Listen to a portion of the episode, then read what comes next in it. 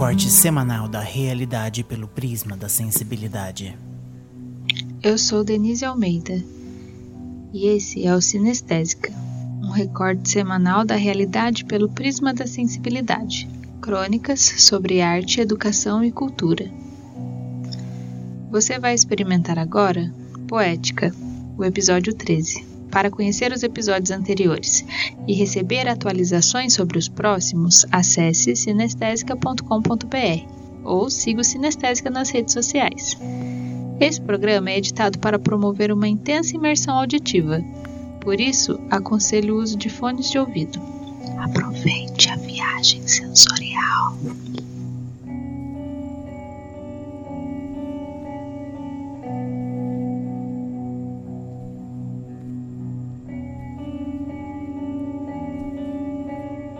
Antes que esse episódio alcance seu coração de maneira desconfortável, preciso deixar claro que no momento não carrego comigo nenhum diagnóstico específico de desajuste psicológico e que o possível tom de tristeza ou de sofrimento que esse texto possa conter talvez seja apenas estilístico, apesar de verdadeiro, ou ainda uma forma de dar sentido ao que minha psicóloga um dia chamou de angústia artística.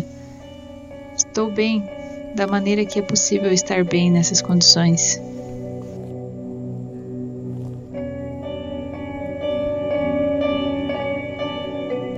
Poética é a parte dos estudos literários que se propõe a investigar os processos que dizem respeito às normas versificatórias dos textos e os componentes teóricos de que se revestem. Escrever textos também é construir identidades. Às vezes me sinto como um texto inacabado.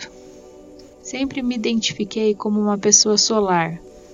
Ou talvez essa tenha sido a personagem que escolhi nas narrativas da minha mãe sobre mim. Minhas palavras, minha pele, minha voz, meu desejo se configuram para fora, no calor, na expansão do mundo e na variedade das coisas que vejo, que toco, experimento e escrevo. Talvez por isso o isolamento tenha causado consequências inéditas no fluxo dos meus pensamentos, na percepção do que é e o que não é real, do que é verdadeiro ou não, do que é poético e do que é poética. Dias frios e pouco contato social me convidam para um tipo de escrita que, apesar de necessária, me seduz como uma droga altamente viciante ou como um relacionamento abusivo.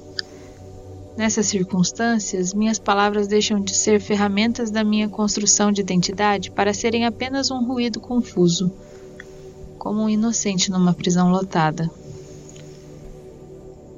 Vez ou outra, como fumaça entrando pelo buraco da fechadura, uns pensamentos opacos tomam conta do espaço mental já desorganizado e imagino como seria não existir. Escrevo um mundo imaginário onde não estou. Refaço as histórias de vida das pessoas que amo sem mim. Remonto minhas cenas preferidas com outra protagonista. Uma que conte melhor as histórias. Uma que costure melhor a verdade. Veja bem, não é pulsão de morte não é delírio de autoaniquilação, não é ideação suicida. Eu aprecio demais uma taça de vinho e o pôr do sol para desejar ou para planejar que tudo isso termine antes da hora. É mais uma curiosidade pela não existência, um rigor dramatúrgico, entende? Um desejo de silêncio, como se fosse possível apenas deixar de viver a aleatoriedade do mundo real e escrever uma nova realidade ficcional a partir de um roteiro bem melhor do que esse. É um ímpeto de contar essa história com outras palavras. Qualquer pessoa que tenha flertado, mesmo que de longe, com a depressão, sabe do que eu estou falando. Tem uma escuridão que espreita, que se infiltra em frestas e cantos, que entope ralos. De repente, ela toma conta de tudo. E mesmo que a vida continue funcional e produtiva por fora, como uma parede mofada que permanece de pé, Essa mácula interna vai tomando conta das estruturas e só quem mora na casa percebe o dano. Ler e escrever são atividades absolutamente cansativas nesse contexto de solidão pandêmica, porque inevitavelmente eu assumo o papel de artista e de público ao mesmo tempo.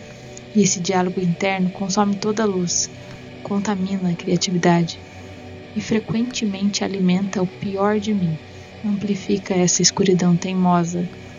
Esse contexto de destruição se retroalimenta. Eu não sou o melhor público para mim mesma, definitivamente.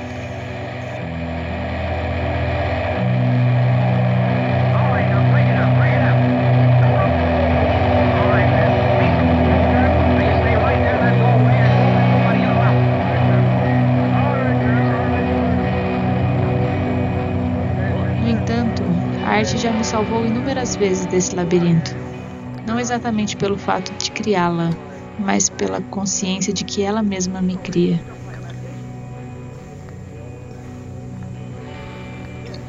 Na busca por algo que trouxesse luz, por uma resposta verdadeira, ou mesmo por um atalho pelos caminhos tortuosos da mente, dancei com as palavras de Adriano Facioli, psicólogo pela USP, mestre e doutor em psicologia pelo UNB, autor do livro Inquilinos do Além, Crítica do Senso Comum, Crônicas e Textos Marginais, e de um blog homônimo, local virtual onde tenho me encontrado com sua poética há algum tempo.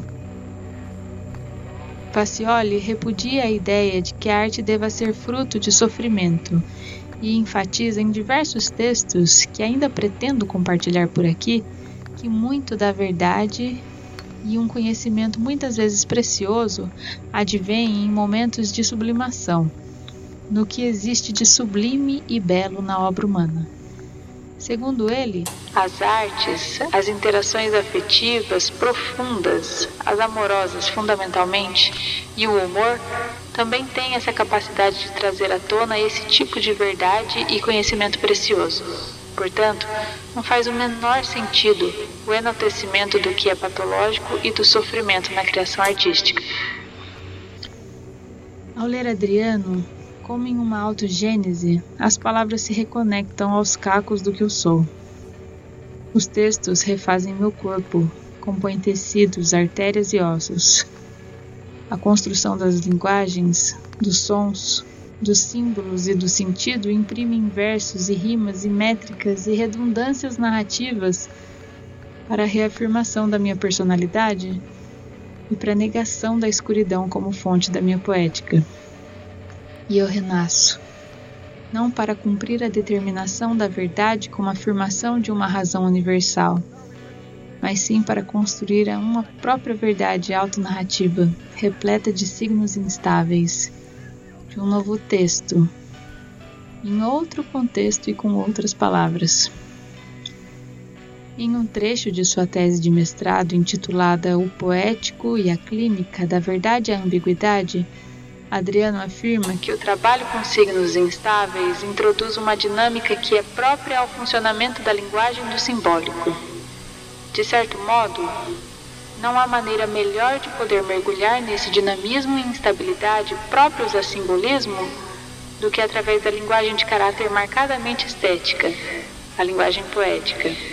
Assim, Pacioli apresenta em seu trabalho Guilherme de Almeida e ressalta que, em sua breve digressão, esse autor tece comentários e juízos acerca basicamente de questões tais como o saber, a verdade e a beleza. Enquanto não me reescrevo a partir da sublimação estética, por hoje me prostro ao seu legado intelectual. Talvez eu precise de menos verdade e de mais arte. O mundo é cruel demais para os sensíveis. Então segue o Prefácio a Narciso, de Guilherme de Almeida.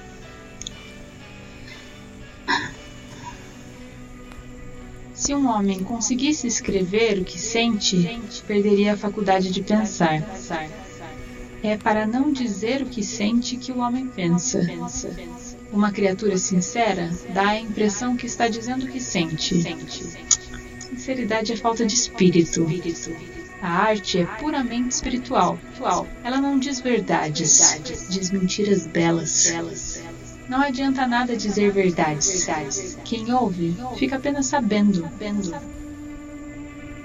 Não é preciso que alguém fique sabendo, é preciso que todos fiquem imaginando. A verdade é o tédio da imaginação. Saber é um horror. Uma coisa só é bela enquanto não é sabida. O céu, a alma. Não há sugestões possíveis no binômio de Newton. Se a natureza fosse bela, a arte não teria razão de ser. A natureza é o que há de mais verdadeiro. A arte é o que há de mais falso. Mas entre uma incomodativa aurora boreal e o cenário do príncipe Igor, um homem decente não hesita. Vai direto ao cenário. Porque é preciso que exista a verdade e que exista a beleza. Senão, senão, não poderia haver homens de mau gosto e homens de bom gosto. Uma coisa só tem razão de ser enquanto encerra uma intenção de beleza. A verdade não tem intenções. É muito mais belo acreditar numa mentira do que numa verdade. Para que a verdade fosse bela, foi preciso pô-la dentro de uma linda mentira a cisterna da lenda. Em rigor, não há verdade nem mentira. Há pessoas que acreditam e pessoas que não acreditam. A gente só tem necessidade de acreditar nas coisas incríveis. Ninguém tem vontade de que aconteça um romance de Zola. Todos têm vontade que aconteça um conto de Perrault. Por isso é que há deístas. Deus é perfeitamente inverossímil. Os ateus são homens que com certeza já viram Deus. A arte é assim. A arte é como Deus. Todos os homens, querendo assemelhar-se a Deus, criam ou destroem. É o que justifica haver artistas e haver críticos. Aqueles que criam sugerindo, estes que destroem explicando. Quando o artista não é compreendido, naturalmente é porque um crítico já tentou explicá-lo. Explicar é completar. Somente as coisas incompletas é que são perfeitas, porque não satisfazem. Uma grande obra de arte é sempre incompleta. Tem a perfeição de não satisfazer, isto é, de não cansar nunca. Mas não há nada mais inútil do que discutir arte. Só se discutem convicções. Em arte não há convicções. O fato de ter um homem uma convicção prova, quando muito, que ele foi inferior a quem o convenceu. O artista é um ser absolutamente superior.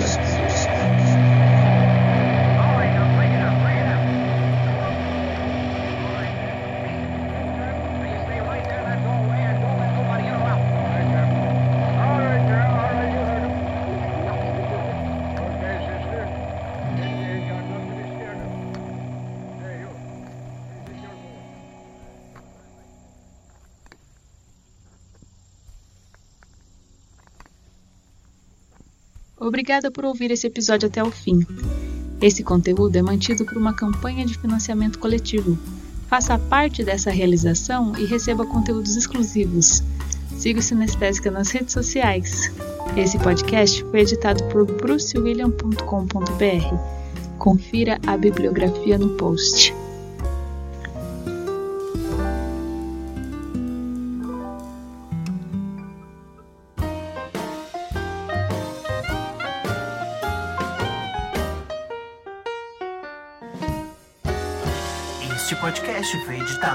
Suina.